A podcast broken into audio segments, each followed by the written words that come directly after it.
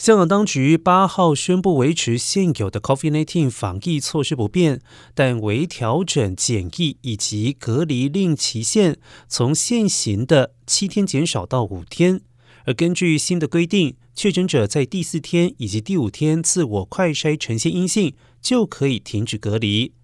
密切接触者连续五天自我快筛呈现阴性，也可以取消检疫限制。不过，海外还有台湾抵港人士，仍需要在抵港之后当天还有第二天做核酸检测，但其后自我筛检